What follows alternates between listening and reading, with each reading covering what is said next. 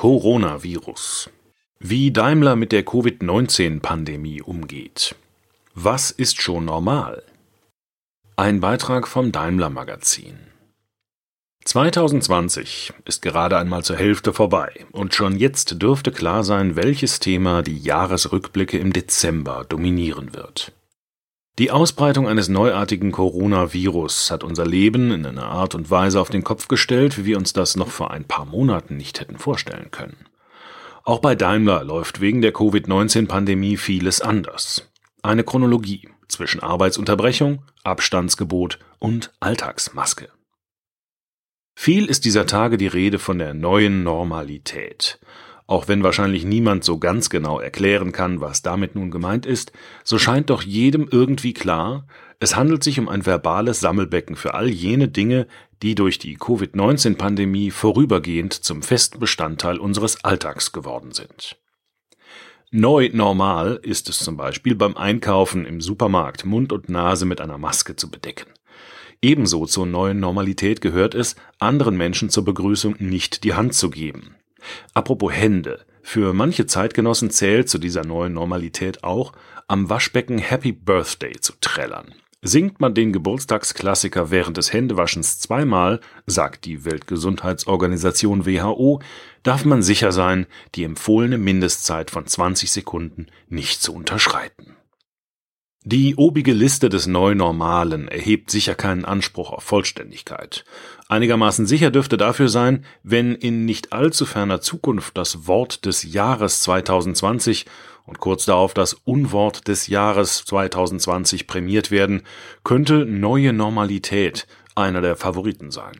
Man kann der Wortschöpfung in beiden Kategorien Chancen einräumen, da der Begriff auch in doppelter Hinsicht verwendet wird. Einmal als hoffnungsvolles Synonym dafür, dass das Leben auch in Corona-Zeiten normal weitergehen kann. Und einmal als ernüchterte Feststellung, dass es ja trotz der Pandemie und der gebotenen Einschränkungen irgendwie weitergehen muss. Auf welcher Seite man die neue Normalität persönlich einsortiert, ist wahrscheinlich Typsache, und bei vielen Zeitgenossen sicher auch nicht ganz unabhängig von der allgemeinen Tagesform. Diese emotionalen Schwankungen sind insofern nachvollziehbar, da die Notwendigkeit einer solchen neuen Normalität uns geradezu unvermittelt ereilt hat. Selbst ausgewiesene Experten haben die ersten Anzeichen dafür nur im Nachhinein als solche erkannt. Das Thema, das das Jahr 2020 beherrschen wird wie kein anderes, deutet sich erstmals an am letzten Tag des alten Jahres. Während sich am 31. Dezember 2019 Menschen überall auf der Welt selbstverständlich umarmen, um sich ein frohes neues Jahr zu wünschen, erreicht die WHO die Information, dass es in der chinesischen Millionenstadt Wuhan zu einer auffälligen Häufung von Lungenentzündungen mit unbekannter Ursache gekommen ist. Eine Woche später steht fest, ein neuartiges Coronavirus, später als SARS-CoV-2 bezeichnet, ist der Auslöser dafür. Etwa zu dieser Zeit hörte auch Sabine Wiedemann erstmals von dem neuartigen Virus. Sie leitet seit knapp zehn Jahren die Konzernsicherheit von Daimler. Platt gesagt kümmert sie sich mit ihrem Team um Dinge, die das Unternehmen potenziell bedrohen könnten. Die Bedrohung durch Pandemien, ausgelöst von Viren, gehört zum Portfolio. Dass sich Computerviren innerhalb von Tagen über den Erdball verbreiten können, weiß fast jedes Kind. Aber dass sich dank weltweiter Flugrouten auch ein Krankheitserreger beinahe genauso schnell verbreiten kann, bleibt für viele Menschen unwirklich. Der Daimler-Sicherheitschefin muss man das nicht erklären, sie war früher mal bei der Lufthansa. Dennoch sagt sie im Rückblick, dass die Pandemie auch für sie eher harmlos anfing. Ich erinnere mich noch, wie uns die ersten Informationen aus China erreichten, dass es dort ein neues Virus geben könnte. Das wurde zunächst noch gar nicht als kritisch eingestuft, aber so etwas wird natürlich in unserem Lagezentrum genau beobachtet. Das ist Routine. Schließlich geht es darum, frühzeitig zu erkennen, welche Auswirkungen so eine Meldung auf unser Unternehmen haben könnte. Mit den ersten bestätigten Corona-Fällen, erinnert sich Sabine Wiedemann, seien dann zunächst die Kolleginnen und Kollegen in China sehr aktiv geworden. Anfang Januar existiert in der Konzernzentrale in Stuttgart bereits ein kleiner Pandemie-Fachstab, der die Aktivitäten in Fernost unterstützt. Auch aus medizinischer Sicht gibt es zu diesem Zeitpunkt noch keinen Grund, eine globale Bedrohung zu befürchten. Dr. Martin Riedel ist Facharzt für Innere Medizin, Nephrologie und Arbeitsmedizin bei Mercedes-Benz in Sindelfingen und ausgewiesener Spezialist für Reisemedizin, Hygiene und Pandemiemanagement. Er erinnert sich, dass ihm zwar ein klein wenig mulmig war, als er Anfang Januar hörte, dass ein neuartiges Coronavirus der Erreger der Lungenkrankheit sein soll, aber man ist damals davon ausgegangen, dass es sein wird wie 2003 beim ersten SARS-Virus. Das war zwar ein schlimmes Virus, konnte aber gut lokal eingegrenzt werden, erklärt der Mediziner. Erst im Laufe der Zeit hat sich gezeigt, dass das neue Coronavirus deutlich infektiöser ist und sich deutlich einfacher überträgt. Deswegen hat es seinen Weg um die Welt angetreten. Erste Berichte über eine mögliche Mensch-zu-Mensch-Übertragung folgen im Laufe des Monats. Am 27. Januar gibt es bei einem Autozulieferer im Großraum München den ersten bestätigten Coronavirus-Fall in Deutschland. Schnell wird klar, Patient 1 in Deutschland hat sich bei einer Schulung angesteckt, zu der auch eine Teilnehmerin aus China angereist war. Sie hatte kurz zuvor Kontakt mit ihren aus Wuhan stammenden Eltern. Auf dem Rückflug fühlte sie sich auf einmal krank. Der Fall machte Schlagzeilen. Jedoch kann in diesem Fall die Infektionskette schnell nachvollzogen und unterbrochen werden. Die Situation scheint unter Kontrolle. Schon wenige Tage zuvor, am 23. Januar, gibt es im Daimler Intranet die erste Information zum neuartigen Virus. Zur selben Zeit beschließt das Unternehmen außerdem, eine Corona-Taskforce einzuberufen und den Konzernkrisenstab unter Leitung von Daimler-Personalvorstand Wilfried Port zu aktivieren.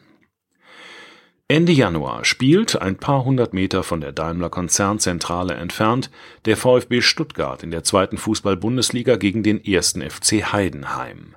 Es ist das erste Spiel nach fünf Wochen Winterpause und ein wichtiges Duell im Aufstiegsrennen.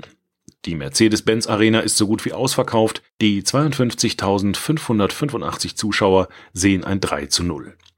Beim Jubel über das dritte Tor umarmen sich die Spieler auf dem Rasen und die Fans in der Kurve.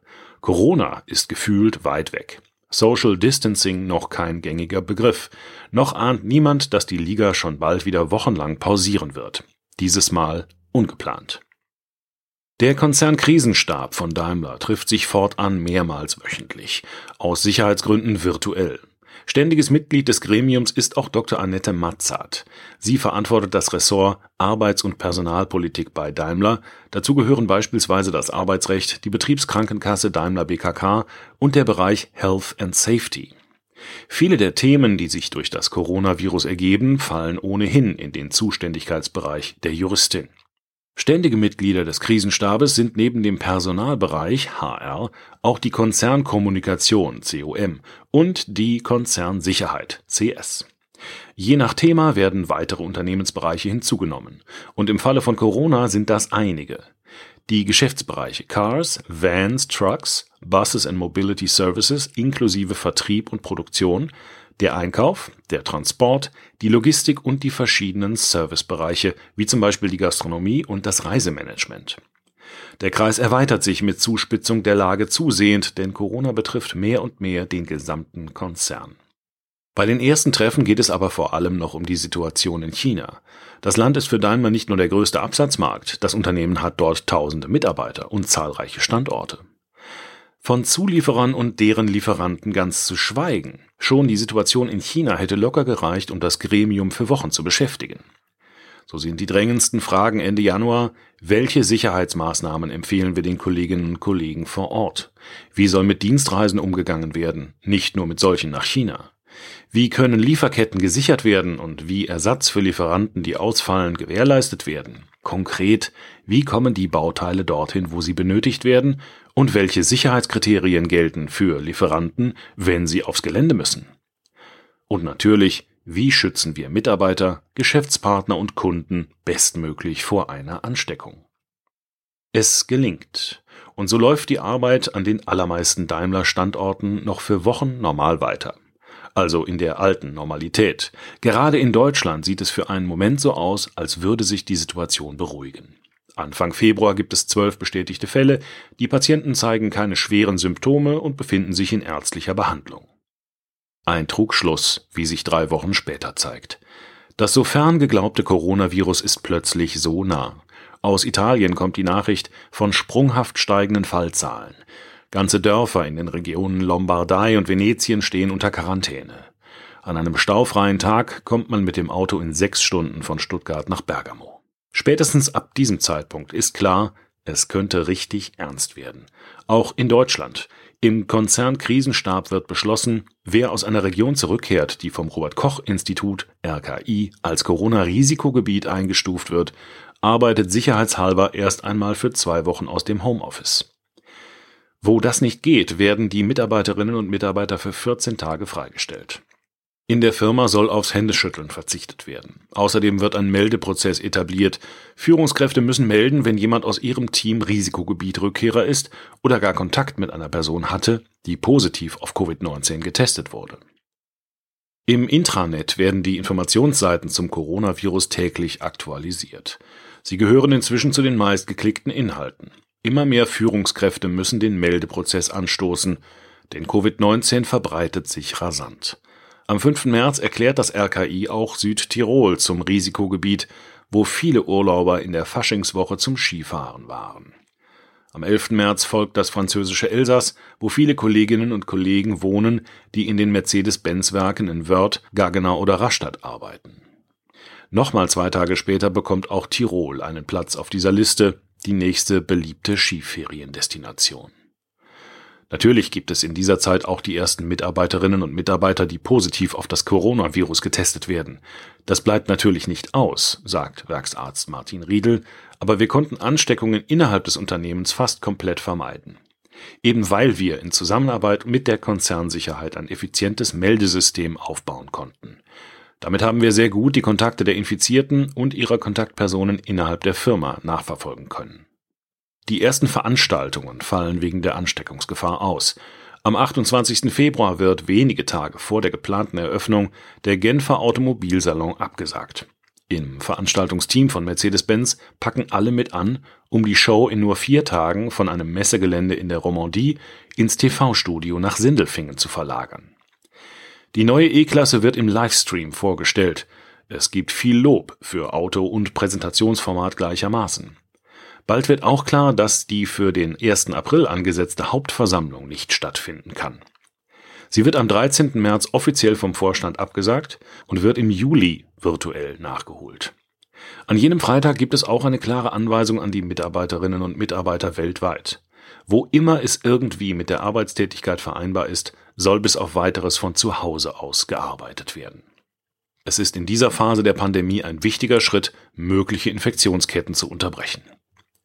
Mobiles Arbeiten ist bei Daimler schon lange eine Option, auf einmal ist es für Zehntausende Beschäftigte Option A. Es sind diese Tage im März, an denen sich die Nachrichten rund um das Virus förmlich überschlagen. Die Mitglieder des Konzern Krisenstabs arbeiten seit sechs Wochen an nichts anderem mehr als an Corona. Fast jeden Tag gibt es neue Informationen zur Ausbreitung, neue Diskussionen über notwendige Maßnahmen, neue Verordnungen, die auf ihre Auswirkungen für das Unternehmen abgeklopft und in Windeseile umgesetzt werden müssen. Diese Wochen waren unglaublich intensiv, erinnert sich Annette Matzert. Alles gleichzeitig, alles neu, in einer Wahnsinnsgeschwindigkeit. Die Leiterin Personal- und Arbeitspolitik denkt auch daran zurück, wie sie sich auf dem Höhepunkt der Krise täglich noch spät abends am Telefon mit Sicherheitschefin Sabine Wiedemann austauscht. Am 16. März, dem ersten Montag nach der Homeoffice-Vorgabe, arbeiten mehr als 100.000 Kolleginnen und Kollegen von zu Hause. Der IT-Bereich schafft über Nacht zusätzliche Hardware ins Rechenzentrum nach Frankfurt. Die Infrastruktur wird beinahe verzehnfacht damit jeder von seinem heimischen Internetanschluss aufs Daimler-Netzwerk zugreifen kann. Im Krisenstab ahnen sie schon, dass das Unternehmen noch einen entscheidenden Schritt weitergehen muss. In den ersten beiden Märzwochen liegt die geschätzte Reproduktionszahl, der R-Wert des Virus, permanent zwischen zwei und drei, teilweise sogar darüber. Das heißt, ein Infizierter steckt durchschnittlich zwei bis drei andere Menschen an. Um die Pandemie zu verlangsamen, muss der R-Wert unter eins liegen. In Italien gelten schon strenge Ausgangsbeschränkungen. In Deutschland werden sie ebenfalls sehr ernsthaft diskutiert und mit den bundesweiten Schließungen von Schulen und Kindertagesstätten Mitte März hat sich das Leben für sehr viele Menschen massiv verändert. So etwas gab es in der Geschichte des Landes noch nie. Einen Tag später geht Daimler den nächsten Schritt. Am Nachmittag informiert das Unternehmen die Öffentlichkeit und den Kapitalmarkt darüber, dass es einen Großteil der Produktion sowie die Arbeit in ausgewählten Verwaltungsbereichen für zwei Wochen unterbricht. Die Firma schaltet innerhalb weniger Tage auf Notbetrieb um. Es ist ein Kraftakt und es ist eine Zäsur, die ein paar Wochen zuvor noch unvorstellbar gewesen wäre. Letzter regulärer Arbeitstag ist an den meisten deutschen Standorten der 20. März. Auch die Werke auf dem amerikanischen Kontinent werden sukzessive heruntergefahren. Danach stehen nicht nur die Bänder bei Daimler still. Auch das gesamte soziale Leben hat eine Vollbremsung hingelegt. In vielen Ländern gelten Ausgangssperren, in anderen werden die Menschen zumindest eindringlich aufgefordert, daheim zu bleiben. Öffentliche Einrichtungen, die nicht als systemrelevant gelten, müssen vorübergehend schließen.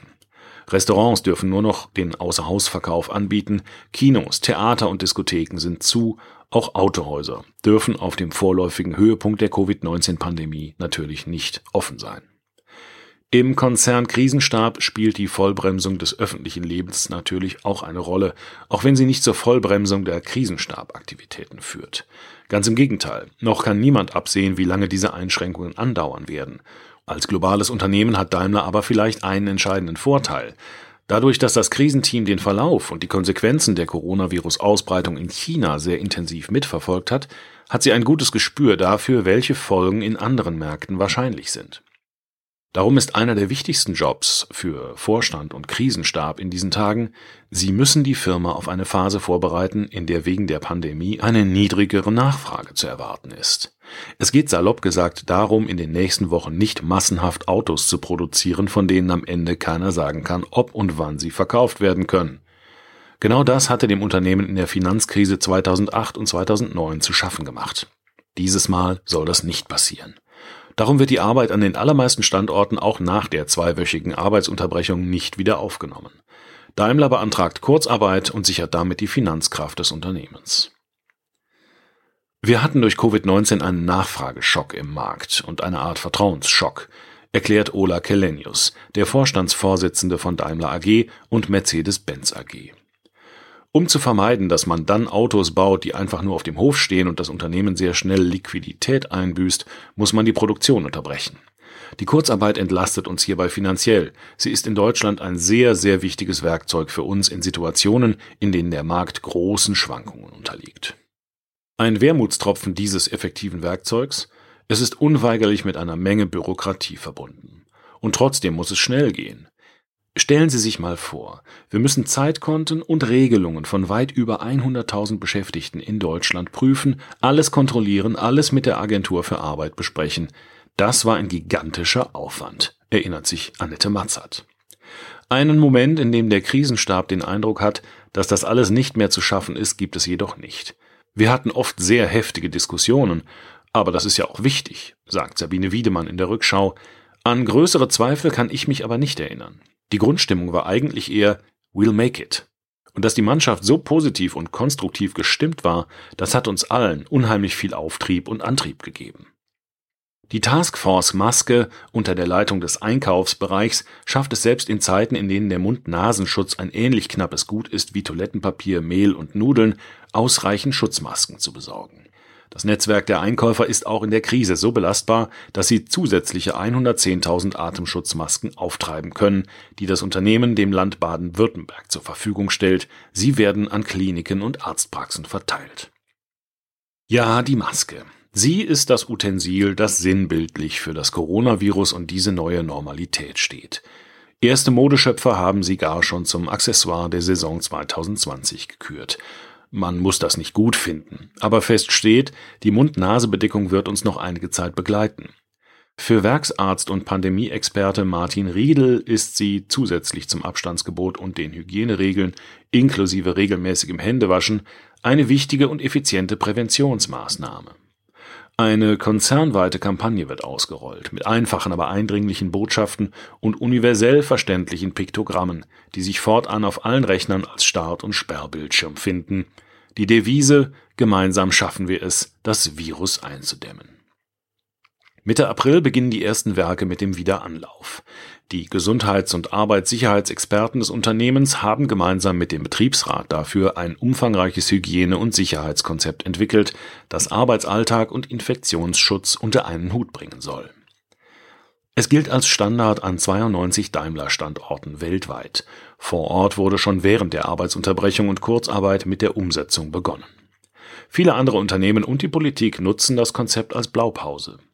Zu den Maßnahmen gehört in Produktionsbereichen zum Beispiel die Entzerrung von Schichtwechseln oder die Umorganisation von Arbeitsschritten, sodass der Mindestabstand von anderthalb Metern möglichst eingehalten werden kann. Wo das trotz allem nicht möglich ist, ist eine Mund-Nasen-Maske Pflicht, das Unternehmen stellt diese zur Verfügung. In der Kantine und in den Pausenräumen gibt es eine Maximalbelegung mit fester Sitzordnung. Wir sind in einer anderen Situation, als wir noch im Februar oder März waren, sagt Dr. Martin Riedel. Damals war ein Lockdown richtig, weil noch keiner wusste, wie er sich verhalten soll. Inzwischen haben wir verstanden, welche Regeln und Maßnahmen notwendig sind, um den Infektionsschutz in unseren Alltag zu bekommen. Was dennoch heißt, dass es so manches, was vor der Pandemie noch selbstverständlich war, bis auf weiteres nicht geben wird. Gruppengespräche mit mehreren Dutzend Leuten in einem Raum sind zum Beispiel tabu. Da müssen wir auch bereit sein, neue Wege auszuprobieren. Vielleicht funktioniert das Gruppengespräch oder das Bereichsmeeting auch als Videochat, sagt der Mediziner. Für die Verwaltungsbereiche gilt zudem nach wie vor, wenn es irgendwie mit der Aufgabe vereinbar ist, soll mobil von zu Hause gearbeitet werden. Erstes vorsichtiges Fazit nach gut drei Monaten. Es ist sicher nicht dasselbe wie vorher, aber es klappt erstaunlich gut und von Woche zu Woche besser.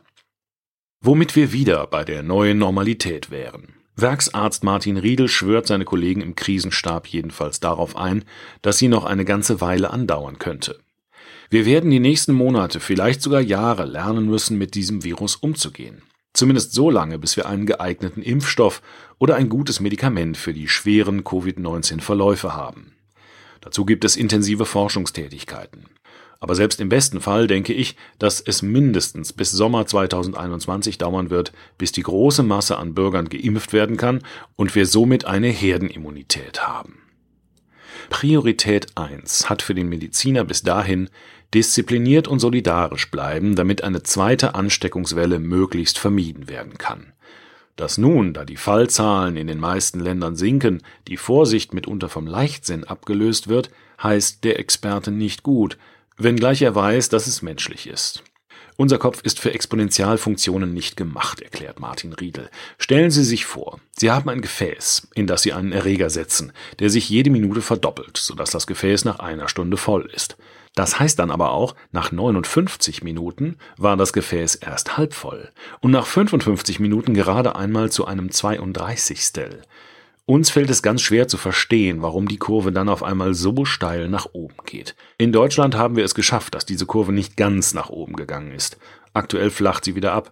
Aber das heißt nicht, dass wir, um bei meinem Beispiel zu bleiben, jetzt wieder in Minute 1 sind. Nein, wir sind eher in Minute 40. Und wir müssen aufpassen, dass es nicht schnell wieder nach oben geht, auch wenn die Wärme und das UV-Licht im Sommer uns eine Verschnaufpause geben könnten.